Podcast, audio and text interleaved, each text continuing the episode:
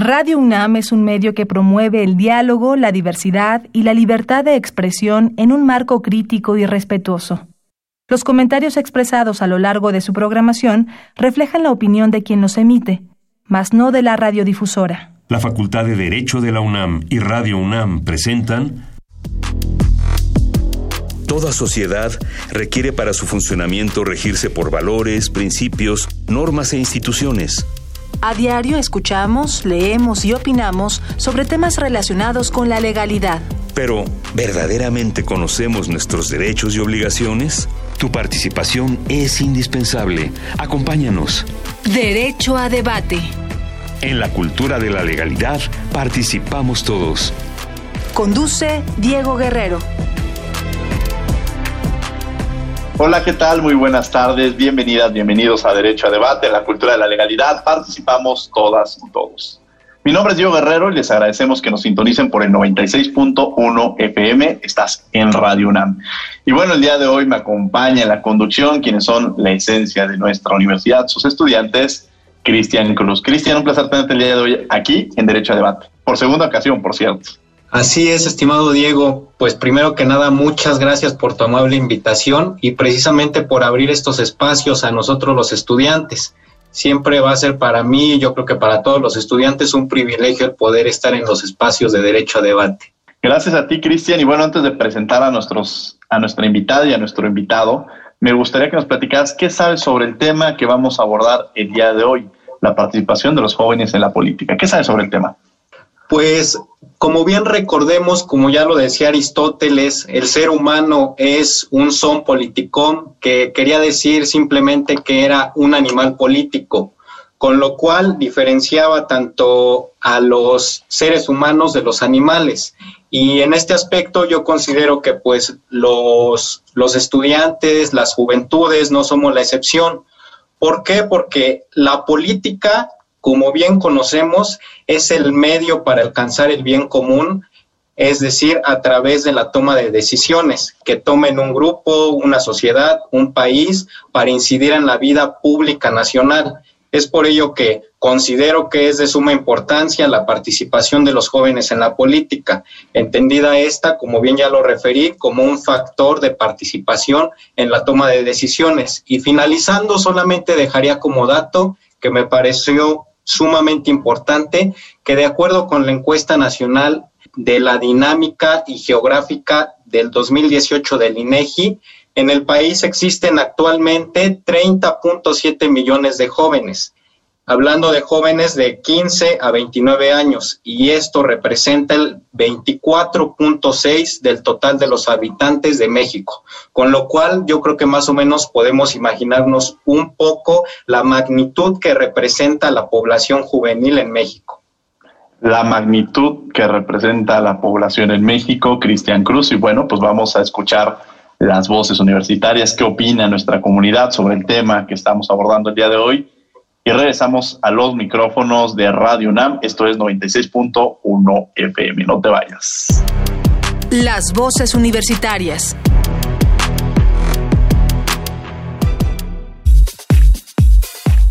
¿Existen espacios suficientes para los jóvenes en la política mexicana?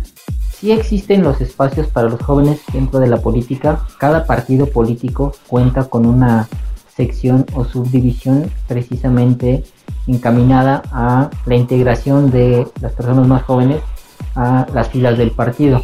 Algún ejemplo de esto, por ejemplo, de los que yo conozco, son el grupo de Acción Juvenil, que es precisamente del PAN, que son para todas aquellas personas que gusten incorporarse al partido y sean eh, jóvenes. La verdad yo creo que existen, pero siento que no son suficientes ya que pues se le da muy poco muy pocas opiniones a los jóvenes, ya que pues en la política normalmente predominan aquellas eh, personas ya mayores o dinosaurios. Creo que sí hay espacios, pero no son los suficientes y muchos jóvenes no están informados acerca de ellos.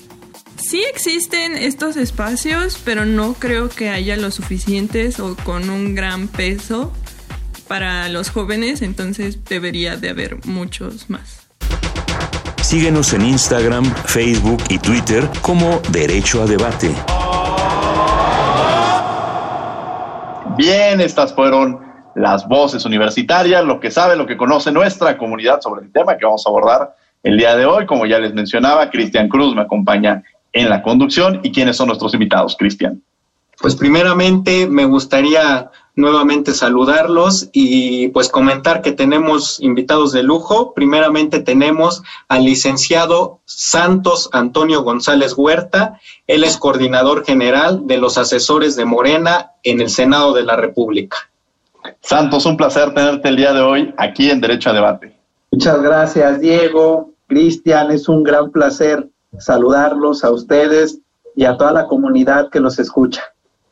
Muchas gracias. ¿Y quién es nuestra invitada, Cristian? Claro que sí, se trata de la maestra María del Carmen Urias Palma, coordinadora de proyectos y vinculación del canal del Congreso. Carmen, bienvenida. Un placer tenerte el día de hoy aquí de regreso en Derecho a Debate. Hombre, yo encantada de poder compartir contigo, tu equipo, tu auditorio y con Santos este tema que, que seguramente va, va, a dar mucho de qué hablar. Estoy segura que vamos a tener una, una plática muy nutrida que, que, creo que es lo importante, ¿no? Sí, y, de alguna manera ya Cristian nos dio esta introducción de, del papel que juegan los jóvenes en el país y, y por sobre todo la participación que en un momento dado puedan llegar a tener, porque muchos de los espacios en algunas ocasiones se han utilizado y se siguen manteniendo en ciertos, en ciertos sectores, ¿no? Hay ciertas, ciertos personajes que no quieren soltar, por alguna manera decirlo, y es legítimo este proceso de transición que se debe dar natural, pero la primera enseñanza es dar esas oportunidades a los jóvenes. Yo me atrevería a decir que estoy frente a dos jóvenes que están ocupando espacios y que han tenido esta posibilidad de sumergirse y de tener una activación y una participación en los cambios que se van suscitando en el país. Yo lo decía antes y además los invito a que de verdad lo sigan en las redes sociales porque son muy activos en las redes sociales y eso nos permite entender mucho de lo que están haciendo y también una forma de motivación para aquellos que empiezan. Entonces, ¿cuál es el papel, eh, Santos? Me empezaré contigo. ¿Cuál es el papel que juegan los jóvenes en la política? Mira, es una gran pregunta. Yo te diría que el papel es fundamental, es una tarea, una gran responsabilidad que tenemos las y los jóvenes, porque somos el presente y el futuro. ¿A qué me refiero? A México le hace falta un relevo, un relevo en la clase política que involucre nuevas maneras, nuevas formas de hacer las cosas, una nueva ola de pensamiento. ¿A qué me refiero ahora eh, con la pandemia? Que nos ha traído nuevas formas, nuevas modalidades de trabajar, de actuar, de convivir, pero también eh, temas de reflexión en materia de salud y económicas, pues es que se puede posicionar al joven como un actor de cambio, porque cuando tú tienes una manera distinta de pensar y de hacer las cosas, se pueden obtener mejores resultados. Pero en especial la gran responsabilidad de la juventud hoy en día es reivindicar la política como lo que es, que es estar al servicio de la población, no a los intereses personales, sí al bienestar colectivo. A este bienestar colectivo que lo mencionas, pero además esa forma de comunicar, Carmen, esta posibilidad de comunicarse, la verdad es que debe ser muy complejo. O sea, los medios o las formas en las que se comunicaban antes en, la vida política me parece que han cambiado y en donde incluso las tecnologías, las redes sociales juegan un papel importante. Y va en ese sentido el papel de los jóvenes, pero también esta forma de cómo comunicar políticamente hacia este sector, ¿no? Definitivamente, mira, lo que, lo que dice Santos es muy importante porque esa es la base. O sea, la base de los jóvenes que quieren participar, sobre todo los que quieren participar de manera activa que nos quieren pedir el voto a los demás jóvenes, eso que acaba de decir Santos es la base para poder eh, transformar este tipo de dinámica de hacer política.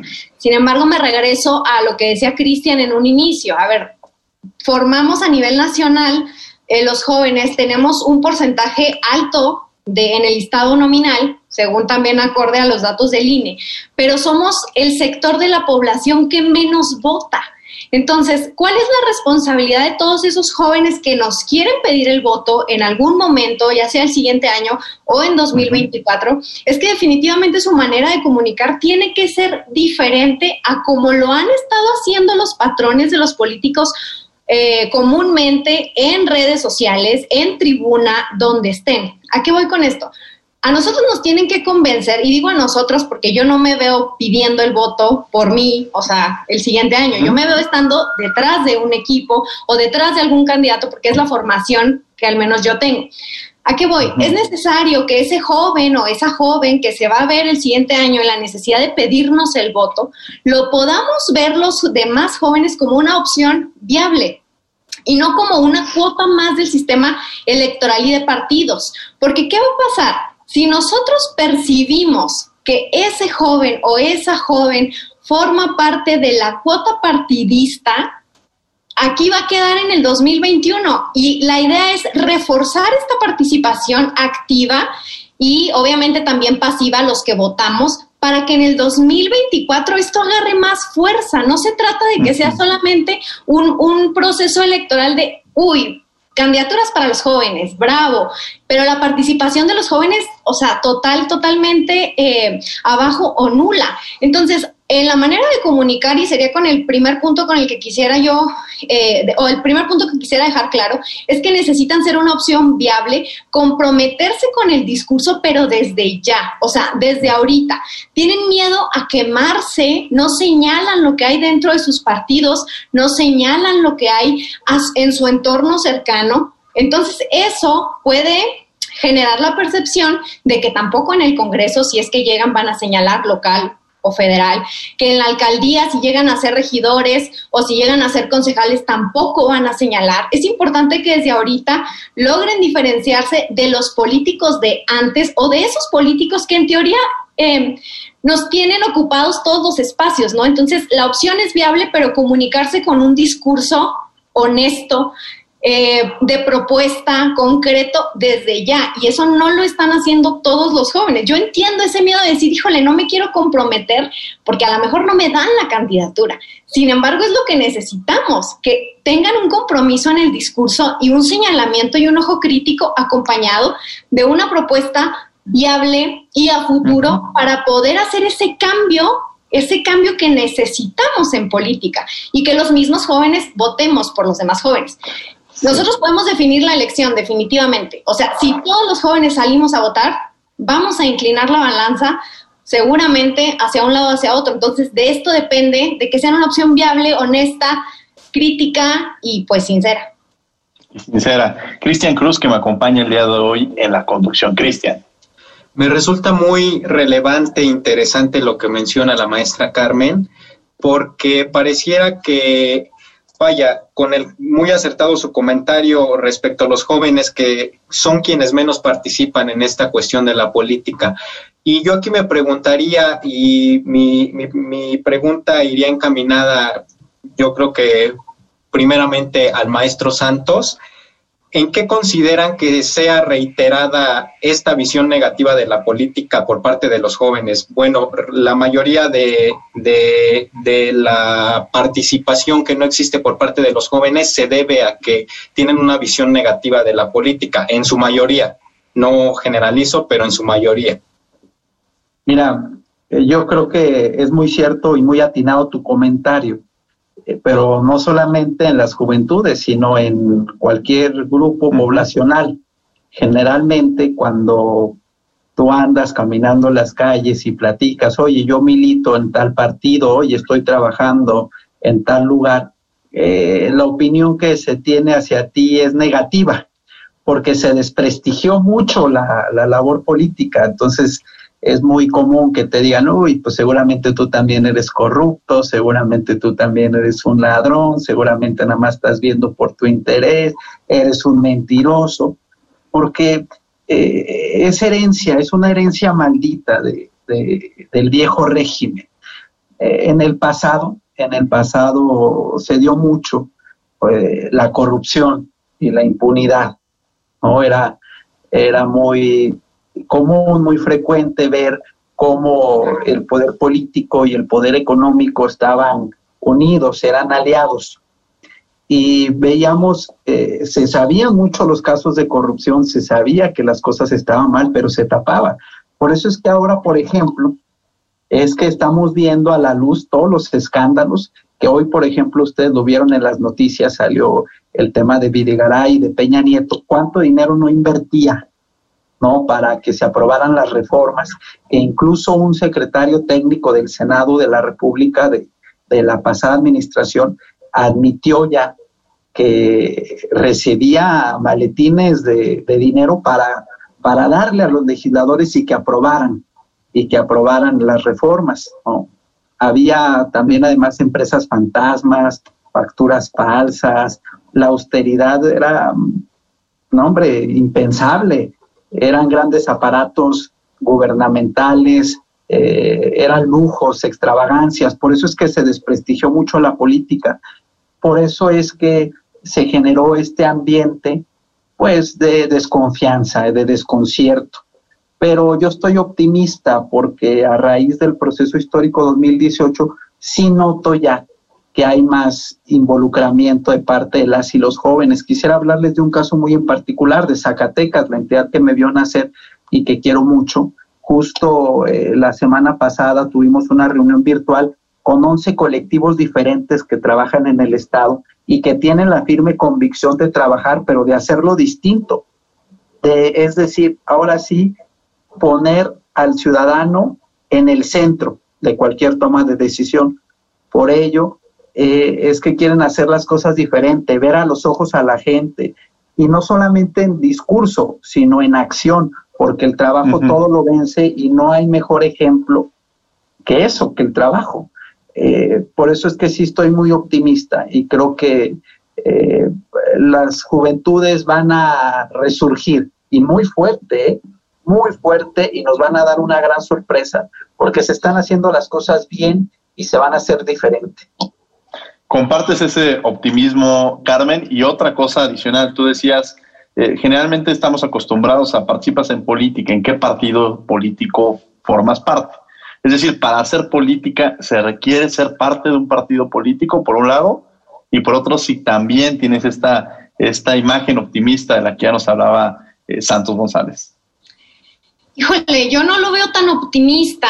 ¿Es lo ideal? Sí, claro. O sea, definitivamente yo espero que las siguientes candidaturas de jóvenes eh, no solo sean candidaturas de jóvenes, de jóvenes, sean buenas candidaturas, porque ahí entramos en otro dilema. O sea, una cosa es la cuota de la juventud por el tema del sistema de partidos y eh, lo que es políticamente o socialmente correcto, porque ya todos los partidos a nivel nacional se pusieron eh, esa bandera de comenzar a dar candidaturas, al menos ya lo están manejando en su dinámica, ya está el PRI manejándolo en su dinámica, el PAN lo está haciendo igual, la mayoría. Eh, sin embargo, yo, yo le pregunto a tu auditorio, ¿cuántos de los jóvenes que actualmente desempeñan un cargo público de elección popular, llámese Congreso, eh, diputados, cuántos de esos jóvenes realmente son una inspiración para ti que me estás escuchando? Porque esa es una losa también del pasado ahí sí coincido con Santos en esa parte, la losa del pasado de la corrupción está muy pesada, muy, muy pesada. O sea, quitar e, esa mala imagen, o sea, no va a, no, no va a ser, fue más fácil derribar el muro de Berlín que quitar esa percepción de corrupción, la verdad. Entonces, yo le pregunto a tu auditorio, ¿cuántos de esos jóvenes que tú conoces que están en política, en un cargo de elección popular, son una inspiración para ti? Porque, a ver, Santos lo dijo en un principio, esto es una gran responsabilidad. Yo agregaría, es una gran oportunidad acompañada de esa gran responsabilidad. Porque ¿qué pasa si esos funcionarios públicos que ahorita son diputados, que no son una inspiración en el supuesto de una negatividad, que no sean una inspiración para los jóvenes de la UNAM y de todo el país que nos están escuchando, eso es parte también de bajar esa percepción y de desanimarnos un poquito a votar por jóvenes. Entonces, la responsabilidad de los partidos no es solo dar una candidatura joven, es dar una buena candidatura. ¿Por qué? Porque si no, para el 2024 el movimiento de la juventud va a seguir igual. O sea, yo no dudo que en 2021 haya perfiles buenos, pero necesitamos perfiles excelentes, esos que puedan proponer desde ahorita, antes, en la pre-pre-campaña, eh, que se empiecen a diferenciar de ser los políticos de antes, ¿no? Por ejemplo, me llama mucho la atención, ah, y les comento porque comencé a ver videos de jóvenes priistas eh, diciendo pues que ellos formaban parte del PRI, subían, subían su vida a redes sociales, ¿no? Ahí se los pueden encontrar. Fue un movimiento, fue una estrategia digital a nivel nacional que se aventaron. Pero ¿cuál fue el mayor error que vi yo en esos videos? ¿Cómo es posible que un joven que está en política esté hablando en tercera persona de los jóvenes? O sea, cuando alguien habla en tercera persona, quiere decir que no se identifica con la causa, que no tiene una cercanía hacia el auditorio al que se está dirigiendo. Ellos dicen, estoy en tal partido, eh, bueno, y lo he visto también de otros partidos, eh, la verdad, porque lo sigo y veo sus historias y todo. Eh, es muy grato que a los jóvenes les den mejores oportunidades. Los jóvenes se merecen. A ver, tú eres un joven, entonces la congruencia en el mensaje, ¿dónde está? ¿Por qué me estás hablando como si no fuéramos iguales? Ese es un error que muchísimos jóvenes a nivel nacional que aspiran y que seguramente voy a ver pidiendo el voto el siguiente año, están utilizando ahorita. Entonces digo yo, ¿por qué hablan en tercera persona? Yo estoy de acuerdo que un político de 70 años, de 60, de 50, del partido que sea, hable en tercera persona. Pues claro, o sea, la lógica nos dice que no puede hablar de nosotros, ¿no? Aunque muchos se sientan muy, muy jóvenes. Pero, pero un joven tratando de representarme a mí, joven, me está hablando en tercera persona. Oye, ¿que no somos iguales? O sea, que no, que no estás por la, ahí por la misma causa por la que yo ando acá trabajando. Entonces, ese es un error súper común que están cometiendo varios, varios líderes incluso de eh, organizaciones juveniles de varios partidos. O sea, aquí no hay uno que yo pueda decir, este se salva, no. Están hablando en tercera persona. Y eso aleja, eso nos aleja, ¿eh? El subconsciente es súper poderoso, el tema de las microexpresiones en sus redes sociales es súper poderoso. Y aunque no seas a veces un experto, la gente siente, si la gente, si nosotros sentimos que le estás jugando al falso, no vamos a votar por ti. Si nosotros sentimos que lo que estás diciendo está sobreactuado, no vamos a votar por ti, porque seguramente eh, el siguiente año no todos los partidos se pongan de acuerdo para repartir candidaturas eh, jóvenes, ¿no? O sea, va a haber jóvenes que van a tener que pelear en campaña con un político experimentadísimo y con una eh, capacitación electoral, un movimiento electoral muy, muy fuerte al que él pueda tener. Entonces, los jóvenes que aspiren a un cargo el siguiente año tienen que pensar ¿Cómo van a diferenciarse de esa movilización electoral de la jornada, que es súper importante, del discurso en redes sociales? ¿Cómo le van a hacer? Si necesitan una muy buena estrategia, porque si no, si llegan a perder la mayoría de los cargos, y ahí sí se las voy a achacar yo a ellos, es su responsabilidad por no haber comunicado bien, si llegan a perder la mayoría de los cargos para los que fueron eh, propuestos y ganan esos políticos, vamos a caer en el dicho de más vale pues el, viejo que ya conocíamos que el nuevo que pudimos conocer. Y eso no es tan fácil. Entonces, sí es una gran responsabilidad para los jóvenes que, que, pretenden pedirnos el voto en el 2021, que empiecen a cuidar esos detalles, porque la verdad es que si no nos identificamos con ellos, si yo no digo, mira, quiero ser como ese diputado joven, o sea, le entró al debate en la tribuna, hizo un posicionamiento claro, dejó claro por qué votó, por qué no votó, puede que no esté de acuerdo, por supuesto, o sea, no, se trata de decirles que sí a todo o de estar de acuerdo con todo, pero si yo como persona común, ciudadano de a pie, noto que está siendo honesto, que su postura tenía un fin, quizás no ahorita, sino a largo plazo, voy a tratar de empatizar con ese candidato, voy a tratar de pensar en su reelección, porque recordemos que los congresos locales y el, congre el la Cámara de Diputados ya pueden pensar en una reelección. Entonces, el tema de la comunicación es vital porque cualquier detallito en sus historias, cualquier detallito en esos comentarios que, que lleguen a responder, siempre, siempre habrá un screenshot, siempre habrá una grabación de pantalla, siempre. Y, siempre, y a, y a veces sucede que lo que tú mencionas de, por un lado nos topamos con estos jóvenes que quieren hacer como repetir el modelo, ¿no?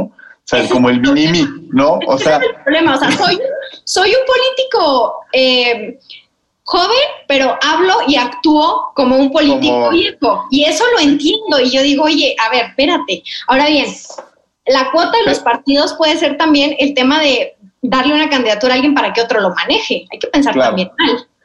Y, también otra cosa que, me llama mucha atención, está esta figura de, repetir eh, estos modelos y de pronto lo que decían estas redes sociales, ¿no? O sea, parece, pareciera en esta figura, en este ejemplo que ponía Carmen sobre quiénes son esos jóvenes que son como ejemplo, que están ocupando cargos y, que de pronto esos, esos mismos te topas con que ellos son los que se están tropezando, no sé si por falta de experiencia, no sé si por falta de madurez política, y que un tropezón tras tropezón, incluso ellos mismos en sus propias eh, redes sociales. Y creo que ahí sí tiene que ser mucho el cuidado. Y en esta parte, Santos, ¿cómo logramos reivindicar? O sea, tú en esta postura, efectivamente, ya lo decía Carmen, se tiene que cambiar el modelo, se tiene que cambiar la forma de comunicarse. Tú ponías también esta, esta figura de empezar a hablar con los colectivos. El ejercicio es importantísimo porque es no repetir el patrón que se ha seguido durante tantos años y que pareciera que uno ve un discurso de hace añísimos y ve el discurso de, un político y es las mismas gesticulaciones, es, el, es más, puedes agarrarlo el mismo y es lo mismo, entonces no, hay cambios importantes. ¿Cómo logramos reivindicar, Santos? ¿Cómo logramos cambiar esa percepción que hay? ¿O qué le dirías a estos jóvenes que también, que se está, si realmente las juventudes están participando en política, o, y, tomando decisiones, o si solamente son el que está cargando el, este, el portafolio, o sea, en esta parte, ¿no? El portafolio, sino tener una participación activa, ¿no? Fíjate que es una, es una gran pregunta.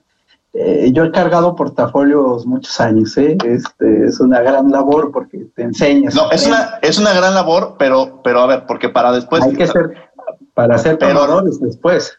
Sí, a lo que voy es, este juego de aventar, o sea, nunca, ahora sí que este joven que pasan los años y sigue ocupando esta situación. O sea, es una parte de formación, estoy de acuerdo. El tema es cuando no se da esta, este cambio generacional, no lo el relevo. Sí, exacto. O sea, que nada más me refería, no que estuviera mal. Yo te digo, yo también lo he hecho. El tema es cuando no te dan la oportunidad de decir, a ver, este, cambiemos los papeles o, o ya, ya jugaste, ya, ya aprendiste cómo se maneja esto ahora va a haber otro que venga y tú le darás ese, esa oportunidad a otro joven y tú ocuparás otro espacio que permita en esta cadena. No es que esté mal, sino más bien no quedarte permanentemente en el espacio, que es a lo que me refería. ¿eh? Así es, así es, así es. Mira, eh, eh, esto es algo que me gusta hablarlo mucho.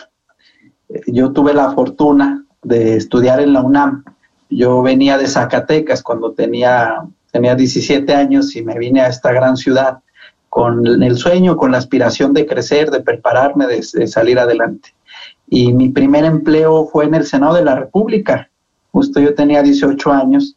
Eh, la verdad es que lo hacía uno por amor al arte y eran otros tiempos. Era eh, el poder, el viejo régimen en su máximo esplendor no nos tomaban en cuenta por, porque éramos, yo siempre he sido de izquierda, éramos las minorías, éramos los atestados, los olvidados, ni siquiera te veían. Yo nunca pude conocer el Pleno, te lo digo con franqueza.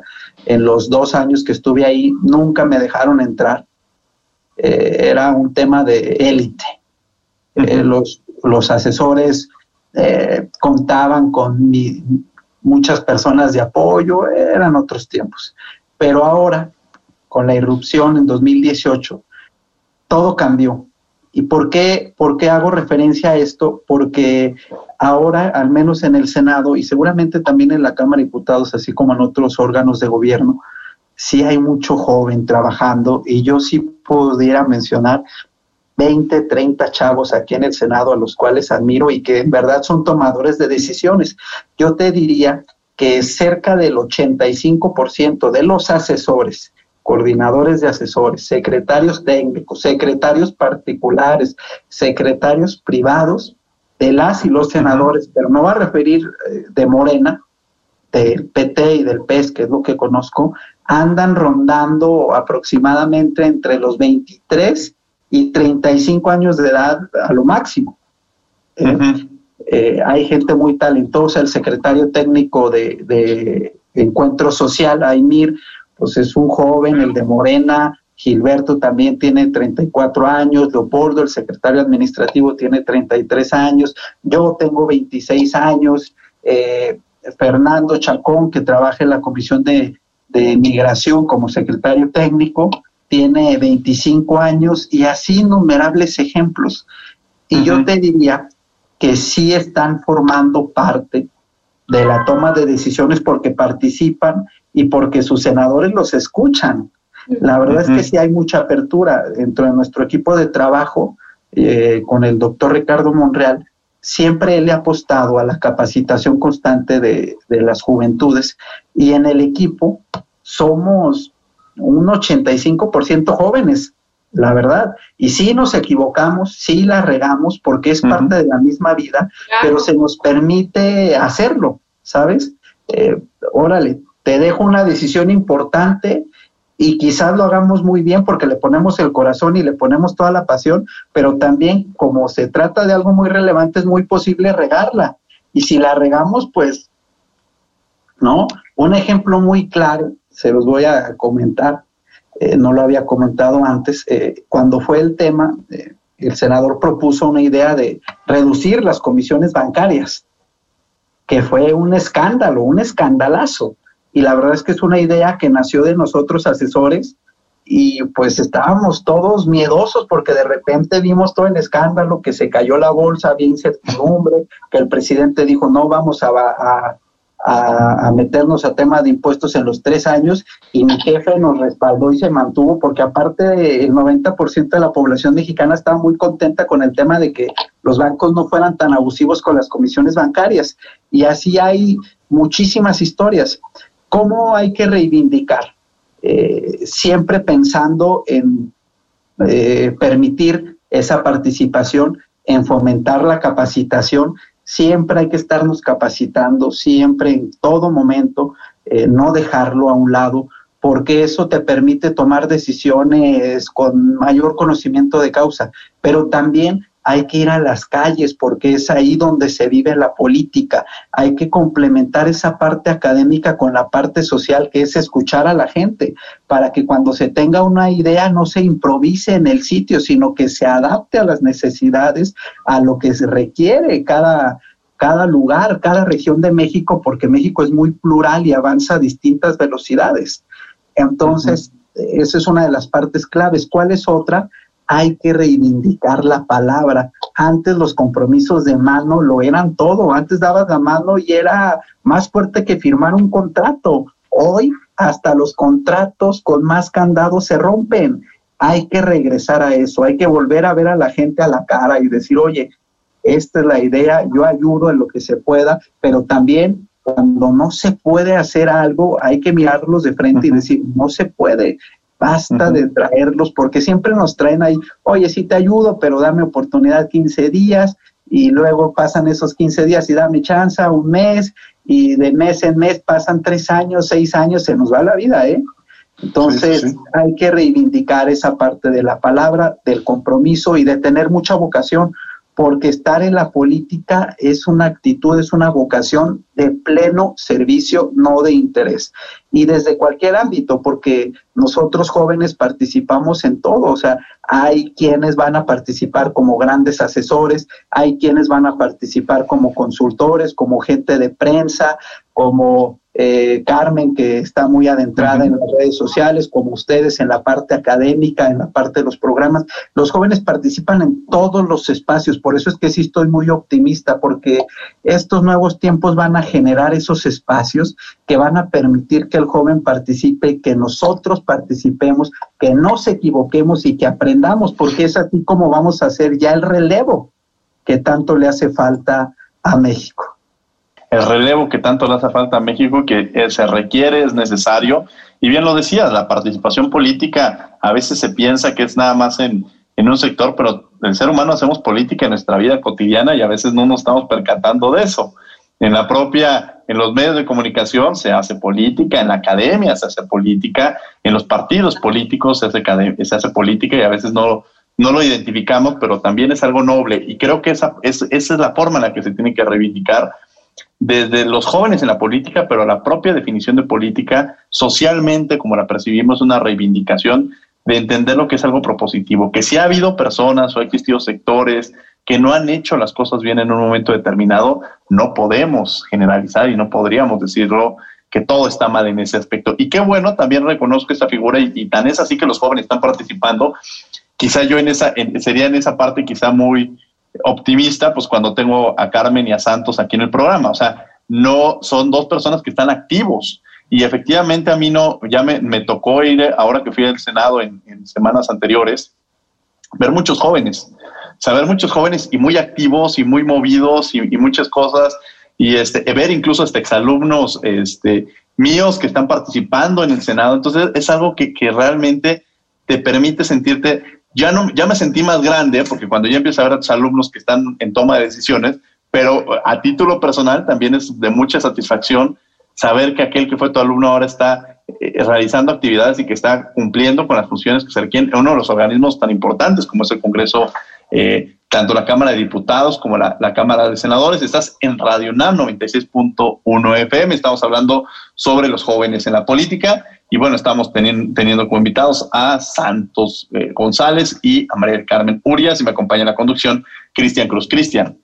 Me parece muy importante eh, que, se haya tocado precisamente esta cuestión de la participación política de los jóvenes, eh, muy aparte de, la participación partidaria, porque vaya, eh, parece que hasta este punto del programa solamente nos habíamos apegado a la participación de los jóvenes dentro de esta cuestión de partidos políticos, de que fueran representantes populares, y precisamente era una de las preguntas que traía preparadas, pero ya se contestó y muy acertadamente. Entonces, me gustaría tocar otro tema fundamental que se mencionó en un inicio. Eh, ¿Cómo se ha planteado eh, con esta nueva normalidad eh, respecto a la pandemia de COVID-19 estos vínculos entre política y, y, ciudadanía, en este caso los jóvenes? Es decir, si de por sí la brecha ya era un tanto eh, un tanto extensa. Eh, con esta nueva normalidad, ¿cuál es el reto y, qué, alternativas tendríamos para participar precisamente como jóvenes? Carmen, iríamos contigo. Carmen Urias. Yo creo que eh, la pandemia, para quien la sabe utilizar, o sea, hablando en un régimen de funcionarios, de políticos, le debe traer muchos aciertos. ¿A qué voy con esto? La la comunicación es vital. Yo entiendo la parte de que hay que ir a la calle, que hay que conocer las necesidades de la gente, etcétera. Bueno, cada quien en su sector de la política lo, lo, palpa de una manera diferente. Yo, por ejemplo, si quiero saber cómo, qué piensa la gente, qué hace, pues hago un estudio de opinión y tal vez voy y los veo y para cerciorarme a través del entrenamiento que yo tengo de microexpresiones para saber si el estudio fue real, ¿no? A lo mejor alguien que pretenda buscar una candidatura, pues necesita caminarle. Yo soy súper fan de que cuando quieran el voto le tienen que caminar las calles lloviendo, con sol, nublado, como sea, porque es la mejor manera que la gente los identifique cuando van a estar en la boleta electoral. Hasta ahí la dejo. Entonces, Ahora con el tema de, las redes sociales, que obviamente ustedes vieron las acciones de Amazon, las acciones de Facebook, las acciones de Google en esta pandemia, pero se dispararon. Bajaron eh, ahora que se dijo que la vacuna tenía un 90% eh, de efectividad. Bajaron las em, acciones de Amazon, bajaron las acciones de Facebook, porque ya vimos como la luz a, volver otra vez a reunirnos, ¿no? A, volver a nuestra vida de antes, por decirlo así. Entonces, eh, en el tema de comunicación digital de funcionarios públicos, me parece que el que quiere y puede, porque se necesita tener un equipo también que esté pendiente de los mensajes, de lo que la gente está pidiendo, de lo que se está diciendo en redes del funcionario. El que quiera y puede, puede lograr ampliar su comunidad de manera así grandísima. ¿Por qué? Porque es un face to face, por decirlo así. Es un face to face digital que le puedas contestar, oiga, este, en tal lugar hace falta tal cosa, nos puede apoyar. El que se, el community manager que se pone listo le dice al funcionario, mire, esta es la lista FA de cosas en las que podríamos ayudar. Queda discrecionalidad del político, evidentemente, saber qué cosas están en su margen de actuación y qué cosas no, porque no pueden hacer todo. Pero el que quiere ponerse las pilas en este sentido, lo hace, definitivamente. Y también el que quiere poner el ejemplo, lo hace. ¿A qué voy con esto? Yo estuve analizando la comunicación digital del secretario de Educación, Esteban Moctezuma. Y, los invito a los que nos están escuchando a que lo vean y lo analicen. Hoy no me aguanté y de plano le lancé un tuitazo porque estoy, o sea, sorprendida, me tiene así, le aplaudo demasiado. Es el único funcionario público que para todo usa su cubrebocas. Es increíble. O sea, él está en una conferencia eh, virtual y el señor trae su cubrebocas y jamás se toca la cara con las manos. Nada. O sea, él está siguiendo a cabalidad los protocolos que nos ha dicho el doctor López de Atel. No te toques la cara, no te quites el cubrebocas por enfrente. Si te lo vas a quitar, te lo quitas de los lados. Entonces, es increíble y lo hizo, lo hizo en el Senado cuando fue a comparecer ante la comisión. Y fue muy respetuoso en su comentario porque le, sugirieron que se podía quitar el cubrebocas y él dijo, no, pues es que esto es con el ejemplo, ¿no?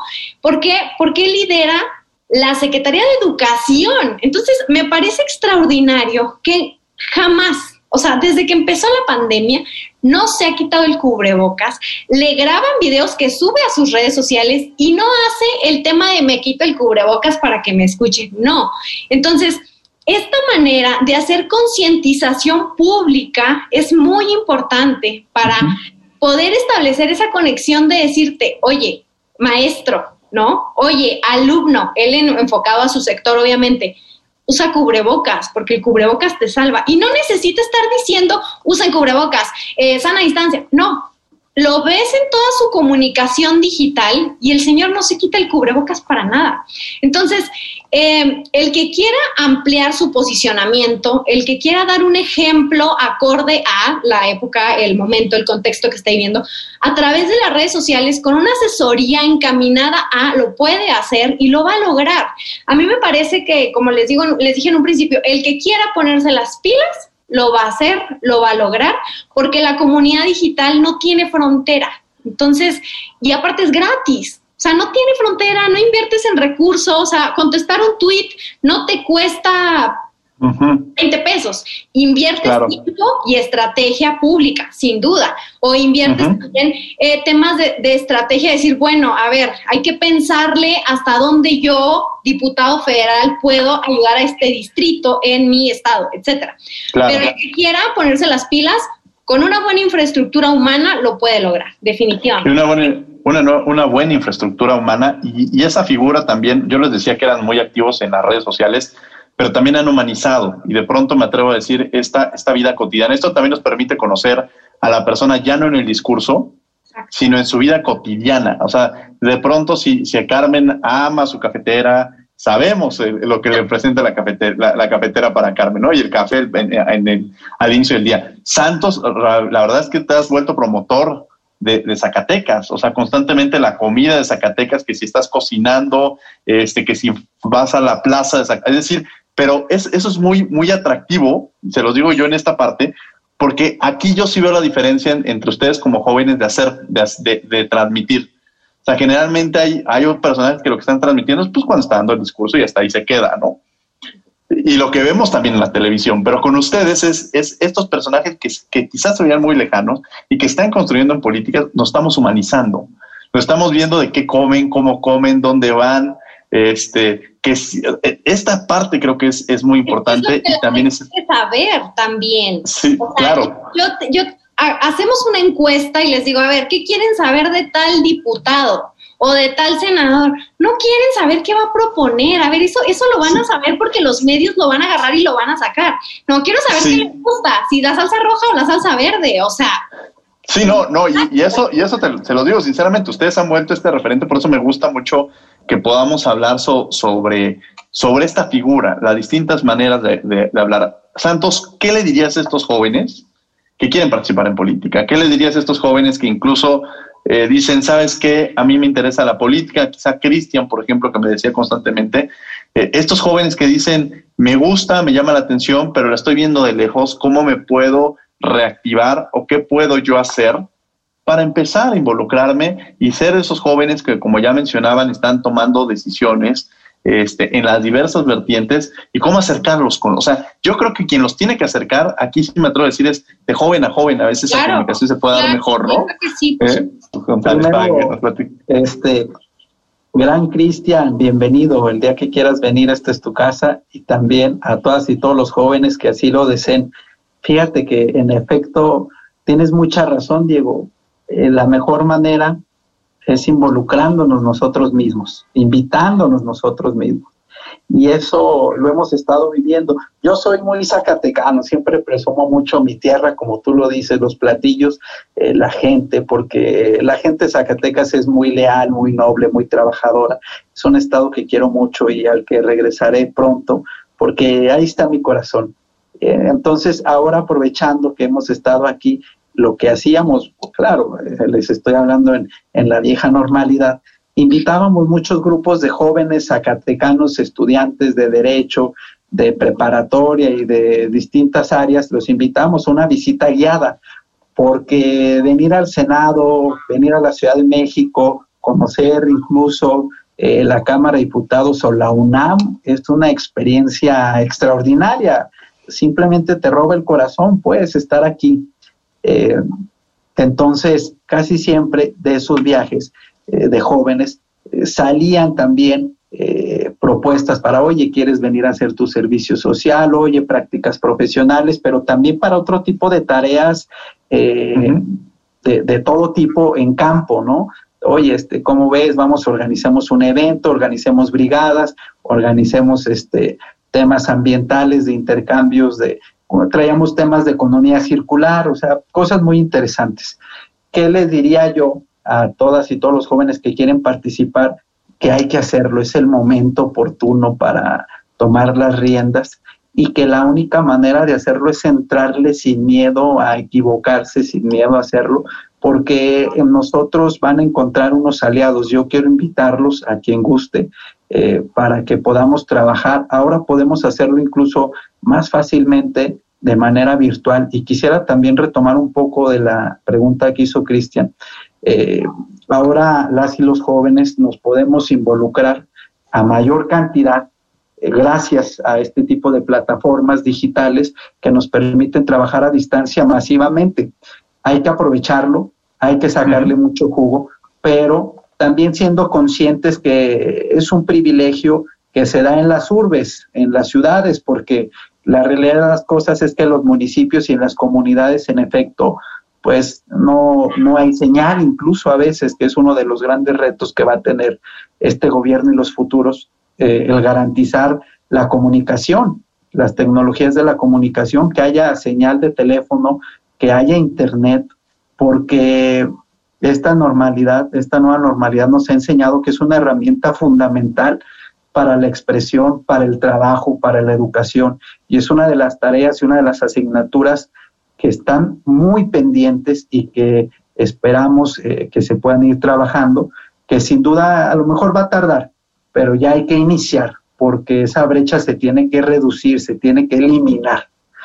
Entonces, a todas y todos los jóvenes que quieran participar hay que hacerlo, involucrémonos en diferentes espacios, a la gente que le gusta los temas ambientales hay que empezar a hacer foros, hay que empezar a hacer brigadas, claro, todo con las medidas, con la sana distancia, cuidándonos mucho porque la situación está muy compleja, aquellos profesionales de la salud también vamos a involucrarlos, a los que les gusta el tema de la comunicación, de las redes sociales, a todos y en especial a quienes estudian Derecho y Ciencias Políticas, cuenten conmigo como, como un aliado para que cuando mejoren las cosas y se permita, podamos hacer esas visitas guiadas que nos puedan ayudar porque los necesitamos para investigar, para hacer puntos de acuerdo, para hacer iniciativas de ley, porque de eso se trata la política, de escuchar a la gente.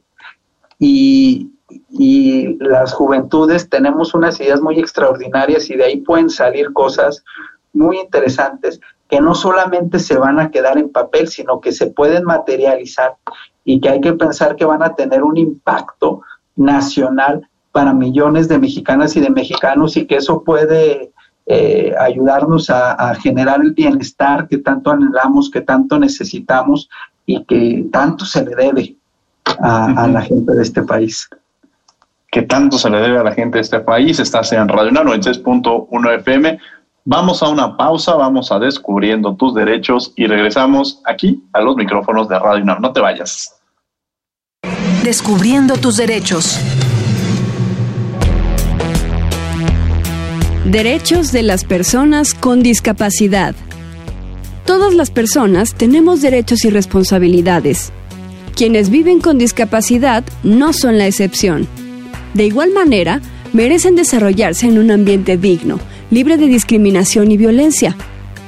Es deber de los organismos públicos velar por igual protección y fomentar su derecho social, y al igual que toda persona, merecen respeto por parte de todos los componentes de la sociedad.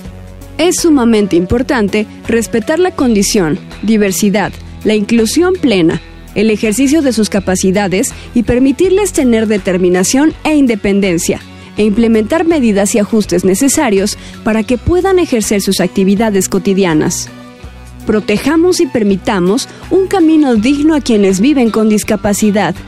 Si conoces algún caso de maltrato o discriminación, llama al 911 o al 5556581111.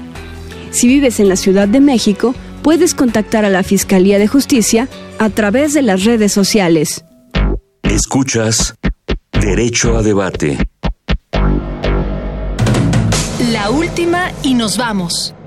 Bien, estos fueron Descubriendo tus Derechos y estamos de regreso aquí en Radio UNAM 96.1 FM. Estás en Derecho a Debate hablando sobre la participación de los jóvenes en la vida política. Estamos en el cierre y Carmen Urias, la última y nos vamos.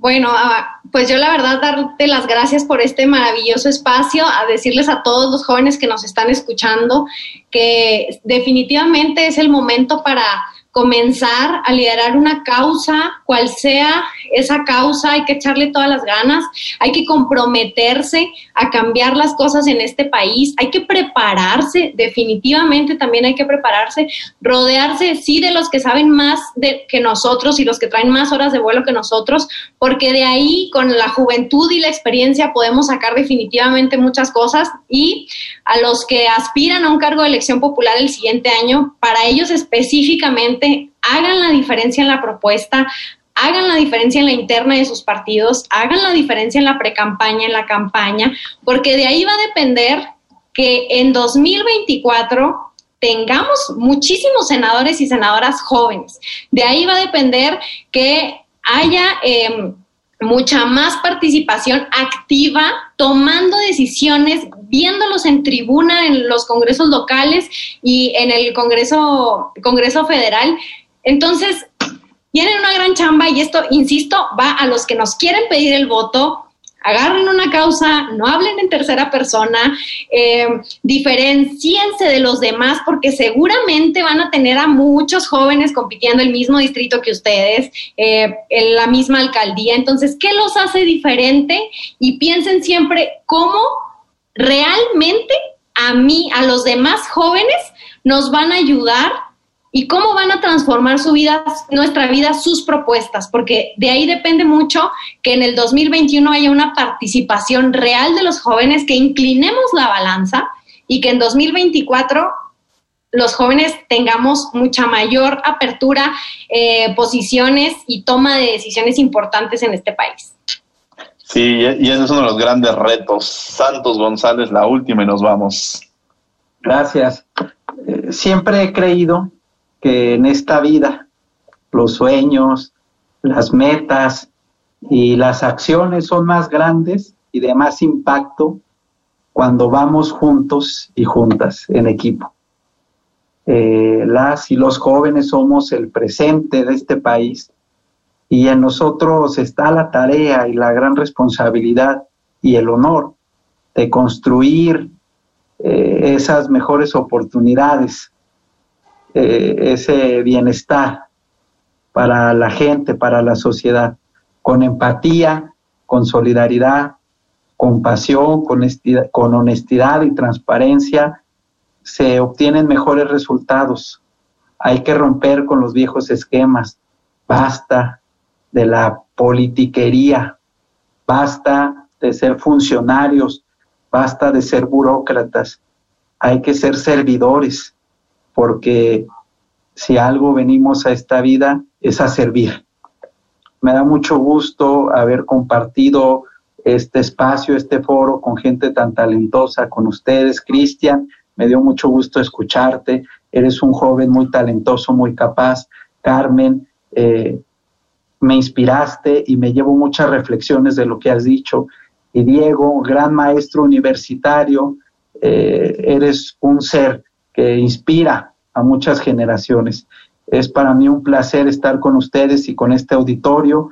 Asumamos el reto que implica el ser joven el gran reto y la verdad es que yo invito también a quienes nos escuchan, que les agradecemos que hayan estado con nosotros, que lo sigan, sigan a Santos González, sigan a Carmen eh, Uria, sigan a Cristian Cruz, porque verdad este, van, a, van a encontrar en ellos a, jóvenes que están haciendo cambios cada uno de su trinchera, cada uno desde su espacio y que seguramente seguirán escuchando mucho de ellos porque soy convencido de que, de que lo que están construyendo lo están haciendo de forma muy sensata, muy, muy adecuada y, con, y muy humana, que creo que eso es lo que también requerimos, encontrar esta parte humana y romper con ese, ese molde de, porque entender al humano, sentir al humano que come, que camina, por dónde está, eso, eso es algo que, como, que, a mí me encanta verlo en ustedes, que, que yo lo sigo y que repito al público, los invito a que lo sigan. Cristian, muchas gracias por haber estado con nosotros. Para cerrar, ¿algo que quieras decir? Eh, pues sin que por ello resulte muy reiterativo, solamente comentar lo que yo creo que ya hemos venido diciendo de la mano. Más yo como joven creo que pues soy eh, ahora sí que la voz representante en este espacio ahorita. Yo creo que pues invitar a toda la radioaudiencia que nos escucha que precisamente participemos en la política. Ya lo dijeron los expertos que tuvimos el honor de escuchar que no necesariamente participar en la política es a través de partidos políticos, a través de querer lanzarse en una candidatura, sino que es a través de distintos espacios a los cuales yo invito que si no les gusta propiamente la partidocracia, este, estas cuestiones de inmiscuirse en la política que muchas veces se ve como cuestión de grilla o algo así, ya pudimos ampliar un poco nuestro panorama que hacer política puede implicar el que sea desde el espacio académico, desde el espacio de las redes sociales, etcétera. Entonces yo invitar a que participen más y agradecerles a todos por la invitación. Muchas gracias, eh, te agradezco mucho, muchas gracias Carmen Urias, muchas gracias Santos González, muchas gracias Cristian Cruz. Y bueno, pues agradecemos a la Facultad de Derecho y a Radio UNAM, en la coordinación de Yanis Hernández, redacción y voz de las notas, Ana Salazar, Asistencia, Mari Carmen Granados, Comunicación y Difusión, Jacqueline Garrido, Controles Técnicos y Producción, Paco Ángeles. Los invitamos también a que nos lean todos los martes en el periódico Contrarréplica y todos los miércoles estamos a las 5 de la tarde en el canal 22, el canal cultural de México, en Cultura al Derecho. No olviden que nos escuchamos de ley todos los martes. Esto fue Derecho a Debate. Por hoy concluye la discusión, pero no se pierdan el próximo tema en Derecho a debate. En la cultura de la legalidad participamos todos.